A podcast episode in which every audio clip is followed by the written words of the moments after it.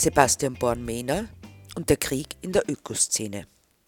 Hallo bei Love, Peace and Tofu. Drei Dinge, die sich nicht trennen lassen. Nun möchte man meinen, dass diese Werte gerade im NGO-Bereich, also den Nichtregierungsorganisationen, hochgehalten werden. Das bedeutet auch den Frieden untereinander. Man muss doch zusammen und nicht gegeneinander arbeiten, heißt es dann. Reißt euch ein bisschen zusammen, stellt das Verbindende über das Trennende und kämpft Seite an Seite, denn schließlich verfolgt ihr im Grunde dasselbe Ziel. Da ist natürlich was dran. Und wenn man sich die derzeitige Situation ansieht, so stimmt es auch. Die Arbeit der Tierrechtsorganisationen betrifft auch die Umwelt. Wenn man bedenkt, dass rund 50 Prozent der Emissionen der industrialisierten Landwirtschaft zuzurechnen sind und die Menschen zieht man in Betracht, dass der Regenwald wegen der sogenannten Nutztiere vernichtet wird und die ansässige Bevölkerung den großen Agrarkonzernen weichen muss. Es hängt alles zusammen, so dass zwar der Umgang bei Umwelt-, Menschenrechts- und Tierrechtsorganisationen ein anderer ist, sich ihre Arbeit an vielen Punkten überschneidet. Deshalb wäre desto mehr geraten, zusammenzuarbeiten, quasi die geballte Kraft dieser Organisationen zusammenzuführen, denn eines ist klar, gäbe es diese Organisationen nicht, würden die meisten Missstände erst gar nicht ans Licht kommen. Ich wage zu behaupten, ohne die unermüdliche Arbeit der NGOs gäbe es keine Veränderungen, keine Aufdeckungen und keine Verbesserungen, sei es nun im Menschen-, Tier- oder Umweltschutz. Bei dieser Arbeit stehen sie handfesten wirtschaftlichen Interessen im Weg. ProfiteurInnen dieser Ausbeutungswirtschaft wehren sich gegen die NGOs. In Ländern mit einem halbwegs funktionierenden Rechtssystem werden sie verklagt und vor Gericht gezerrt. In solchen, in denen dies nicht der Fall ist, gleich eliminiert. So verschwanden im Jahr 2020 220 UmweltaktivistInnen, drei Viertel davon in Südamerika. Noch ein Punkt, der eigentlich dazu beitragen sollte, sich gegenseitig zu unterstützen, sodass nicht jede und jeder ihr oder sein eigenes Süppchen kocht. Das geschieht auch durchaus. Selbst wenn diese Organisationen ihren eigenen Kampagnen nachgehen, so besteht bei länder- bzw. themenübergreifenden Zielen eine enge Zusammenarbeit. Was diesen Organisationen aber auf jeden Fall gemeinsam ist, ist eine starke ethische Fundierung. So kann eine Tierrechtsaktivistin nicht glaubhaft die Sache der nichtmenschlichen Mitgeschöpfe vertreten und sie gleichzeitig ausbeuten. Wird diesen ethischen Grundsätzen zuwidergehandelt, ist Kritik wichtig und notwendig, wobei diese aufgrund eben jener Grundsätze passiert. Die Frage lautet also nicht, macht wer etwas falsch, sondern stehen seine Taten mit den ethischen Grundsätzen im Einklang oder widersprechen sie diesen. Dies ist auch deshalb notwendig, weil gerade NGOs eine große Verantwortung gegenüber den Menschen haben, die sie mit ihren Spenden und oder ihrem Engagement unterstützen. Wird solche Kritik geübt, so wird dies in erster Linie in der bürgerlich-konservativen Presse gern als Schlammschlacht bezeichnet oder gar als Krieg. Wie es die Presse tat, denn im konservativen Denken erhält die Ordnung oberste Priorität. Kritik, so berechtigt und notwendig sie auch sein möchte, widerspricht diesem Ordnungsgedanken. Autoritär und paternalistisch soll es zugehen. Basisdemokratie oder sogar egalitäres Verhalten führten ins Chaos. Sebastian Born-Mehner zeigte dieses Verhalten von Anfang an. Als im Herbst 2018 das Tierschutzvolksbegehren entstand, wandte sich die Initiator an verschiedenste NGOs, um ihn bei der Ausarbeitung der Forderungen zu unterstützen. Was durchaus Sinn macht, denn wer sollte dies besser bewerkstelligen können als jene Organisationen, die sich teils schon seit Jahrzehnten mit diesem Themenkreis auseinandersetzten. Diese waren auch gern dazu bereit. Unter anderem arbeitete der VGT, der Verein gegen Tierfabriken, an diesem Forderungskatalog mit, der auch die Handschrift des VGT trägt, was durchaus begrüßenswert ist. Als nun das Tierschutzvolksbegehren auch auf den sozialen Medien verbreitet wurde, kamen die ersten kritischen Stimmen. Im Großen und Ganzen handelte es sich um Fragen. Die Menschen wagten es zu hinterfragen. So wurde der Initiator von Anfang an nicht müde zu betonen, dass er keinen Wert darauf lege, dass vegan lebende Menschen mit ins Boot geholt werden. Zusammenfassend findet sich dies in seinem Buch Besser Essen auf Seite 159. Ich zitiere. Ich stelle fest, dass wir politisch vollkommen unabhängig agieren und uns bewusst als Pro-Bauern-Initiative verstehen würden. Ich wusste, dass es große Sorgen gab, wir würden einen radikalen Ansatz vertreten und vielleicht auf die Bauern als Feindbilder einschießen. Ich unterstrich, dass wir weder den Fleischkonsum verdammen noch die veganen Lebensweise propagieren würden. Zitat Ende. Einerseits wird hier das Klischee bedient, dass TierrechtsaktivistInnen per se die Bäuerinnen als Feinde sehen, was natürlich völlig falsch ist. Dabei wurde die vegane Lebensweise nicht nur nicht propagiert, sondern bei jeder Gelegenheit unterwandert. So in seinem Buch auf Seite 44, wo er davon ausgeht, dass sich VegetarierInnen bzw. VeganerInnen nur von Avocados ernähren und dies verbreiten. Aber auch bei der ersten Auflage der sogenannten Tierschutz-Volksbegehrensschokolade wurde Wert darauf gelegt, dass diese nicht vegan ist. Wer hier nachhakte und nach einer Begründung fragte, wurde blockiert. Kommentieren darf nur, wer über alles jubelt.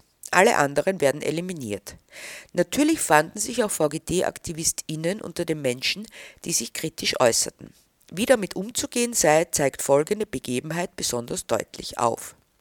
Nachdem das Volksbegehren ins Rollen gebracht wurde, wurden Menschen gesucht und gefunden, die auf der Straße andere Menschen ansprachen, um sie über das Tierschutzvolksbegehren zu informieren und zur Unterschrift zu bewegen. Ein anderer VGT-Aktivist und ich erklärten sich bereit, diese Menschen auf ihre Aufgabe vorzubereiten. Als wir in einem Hotel im ersten Bezirk, wo dieser Workshop stattfinden sollte, zusammentrafen, wurde ich vom Initiator aufgefordert, pfeift deine Aktiven zurück. Das ist sein Verständnis von Zusammenarbeit. Man pfeift einfach andere zurück, die nicht auf Linie sind. Dazu muss erklärend gesagt werden, dass der VGT egalitär organisiert ist und jede und jeder für sich entscheidet. Ich hatte also keine Möglichkeit, meine Aktiven zurückzupfeifen. Ganz abgesehen davon, dass dies meinem Selbstverständnis und dem des VGT widerspricht. Ich habe das auch gesagt, was so aufgefasst wurde, dass der VGT generell gegen ihn eingestellt war wobei es bei keiner Gelegenheit unterließ, den VGT als militant und radikal zu bezeichnen, auch wenn dies nie näher ausgeführt wurde. Wird es allerdings als radikal angesehen, gegen die Haltung von Schweinen auf Vollspaltenböden aufzutreten, was auch eine Forderung des Tierschutzvolksbegehrens ist, dann ist die Aufdeckung von Tierqualen in Betrieben solcher Haltungsformen eher als konsequent zu bezeichnen. Wie würde man es allerdings nennen, wenn der Initiator des Tierschutzvolksbegehrens mit einem Betrieb zusammenarbeitet, in dem genau diese Haltungsform betrieben wird. Das muss man sich auf der Zunge zergehen lassen. Das Tierschutzvolksbegehren hat in seinen Forderungen die Abschaffung von Vollspaltenböden vorgesehen, während der Initiator lustig eine Zusammenarbeit mit Gourmet Fein, dessen Betriebe Vollspaltenböden haben, eingeht. Liegt darin nicht ein gewisser Widerspruch? Nun, auch diese Zusammenarbeit ist mittlerweile Geschichte. Aber zurück zum Beginn des Volksbegehrens. Der VGT hat es bei der Ausarbeitung der Forderungen und bei der Ausbildung der Aktiven unterstützt. Dann kam die Frage auf, ob der VGT als Verein seine SympathisantInnen auffordert, das Volksbegehren zu unterstützen. Darüber wurde lange diskutiert und das Fazit war, dass es jeder und jedem Aktiven selbst anheimgestellt wurde, ob diese Unterstützung erfolgt oder nicht. Das wurde dann wiederum so uminterpretiert, dass der VGT gegen das Tierschutzvolksbegehren agiert. Das Tierschutzvolksbegehren wurde geschlagen und erhielt 416.000 Stimmen. Kein schlechter Ausgang. Doch mittlerweile ist beinahe ein Jahr vergangen und wenn man sich ansieht, was nun tatsächlich davon übrig blieb oder was gar umgesetzt wurde, so muss man sagen, nichts außer volltönenden Reden und viel Spendengeldern nichts gewesen. Wenn man dem das erste Tierschutzvolksbegehren aus dem Jahre 1996 gegenüberstellt, das 459.000 Stimmen erhielt, so war es ein glatter Reinfall. Darüber hinaus führte dieses erste Volksbegehren dazu, dass Tierschutz endlich in die Verfassung geschrieben wurde. Das war Erfolg auf ganzer Linie. Aber warum auch noch weiter um ein Volksbegehren kümmern, in das so viele Menschen so viel Hoffnung und Geld gesteckt hatten und nun einfach sang- und klanglos in der Schublade verschwindet? Macht auch nichts, denn es standen wieder neue Projekte an, für die wieder Spenden gesammelt werden konnten.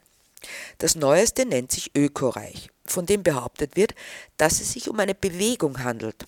Alles, was davon zu sehen ist, ist eine Homepage mit Artikeln, in denen ökologische und andere Missstände aufgezeigt werden.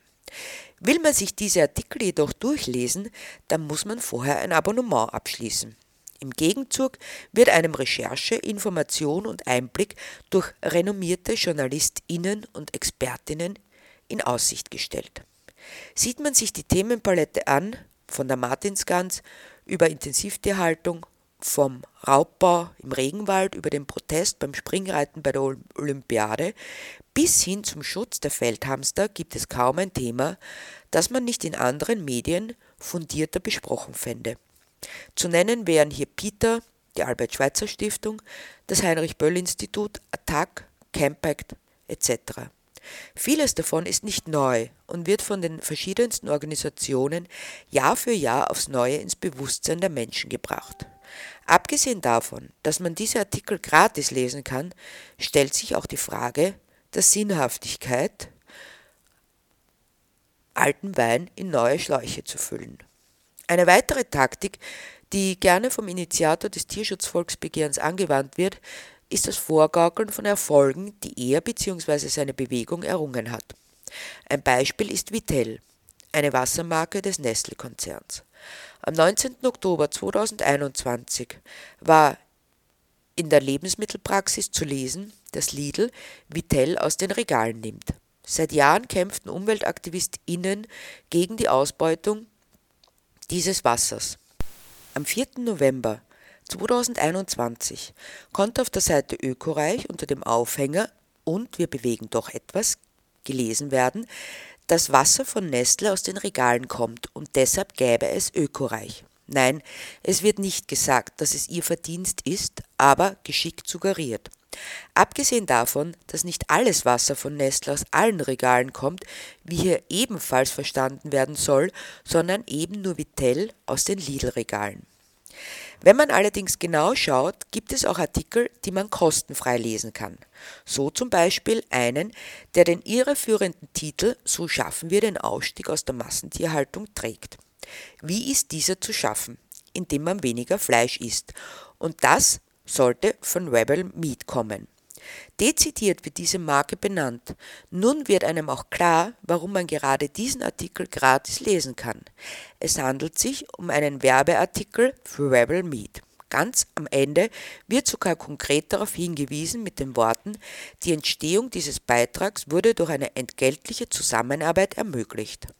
Deutlicher kann man es nicht sagen, dass es sich um eine verlängerte, redaktionell verbrämte Werbeanzeige handelt. Ob damit die redaktionelle Unabhängigkeit tatsächlich nicht berührt wird, will ich einmal dahingestellt lassen. Zusammengefasst lässt sich sagen, liebe Presse und konservative bis reaktionäre Konsorten, es ist und bleibt wichtig, dubiose Machenschaften auch innerhalb der Umweltschutz- und Tierrechtsszene anzusprechen und zu thematisieren. Das ist keine Schlammschlacht und schon gar kein Krieg, sondern ein Zeichen von Verantwortungsbewusstsein den SpenderInnen, UnterstützerInnen und der Sache gegenüber. Wer allerdings ständig neue Initiativen ins Leben ruft, ohne dass die vorherige irgendwelche Erfolge gezeitigt hätte, ist durchaus fragwürdig. Wer sich tatsächlich für eine bessere Welt, die Rettung der Umwelt, der Menschen und unserer nichtmenschlichen Mitgeschöpfe einsetzt, bleibt konsequent bei der Sache auf dem Weg zu Love, Peace and Tofu.